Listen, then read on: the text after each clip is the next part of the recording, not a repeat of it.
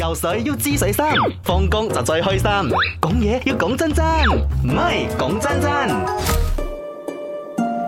講真真，今日我哋講各位小寶寶，你夜晚係幾點瞓覺噶？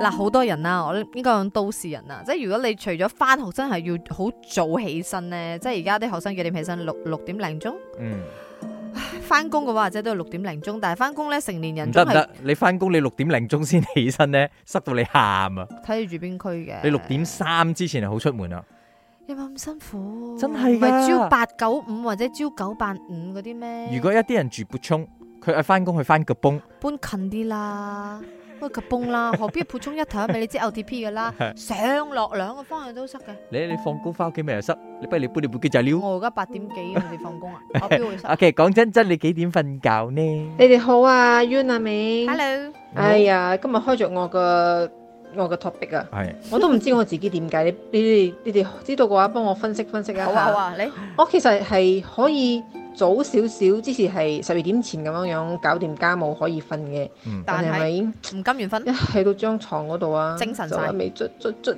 捽捽手機，唉，捽到要兩點咁樣 正瞓，成日都翻工會烏眉瞌睡咁樣樣。嗯我都唔明我做咩有病啊！真係明明可以早瞓都唔去瞓。哦，你唔嗯你唔使係咪有擔病心啊，唔係唔係有病嘅，大多數而家聽緊我節目嘅人都會岌頭，因為好多人都係咁啊嘛。嗰呢個啲叫叫做咩咧？呢啲叫後天性深夜症候群。係啦，又或係啦者唔甘願瞓冇嘅錯嗯一個症候群啦，呢個社會都市嘅現階段嘅一個誒最普及嘅一個現象嚟嘅。所以嗱，頭先咧一開始嘅時候咧，我就已經提咗，你試下你一入房嗰一刻咧，你就唔喐你嘅手機係，啊係啊，咁咧你就可以瞓啦。如果你一開你嘅手機，一開啊碌下先，睇下 I G 啊，睇下 F B 啊，你就唔瞓噶 啦。嗱，我嘅呢一個誒方法咧，就係我都玩手機嘅，但係一旦你有睡意，即係你有少少恰啦，你即刻擺低你嘅手機，直接入睡。我有試過，我玩下手機又咪，我係冇睡意，越玩就越精神，越精神你就唔想瞓，嗯又想繼續玩。我相信好多人咧攞住個手機玩玩玩，唔到今完瞓啦，然之後啪一聲咯，個手機打面啦，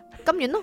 嗯，加加加加，Jack 傻下傻下啦，傻下傻下啦，一至五四到八，陪你放工，聽下歌仔，傾下偈仔，咪啱 channel。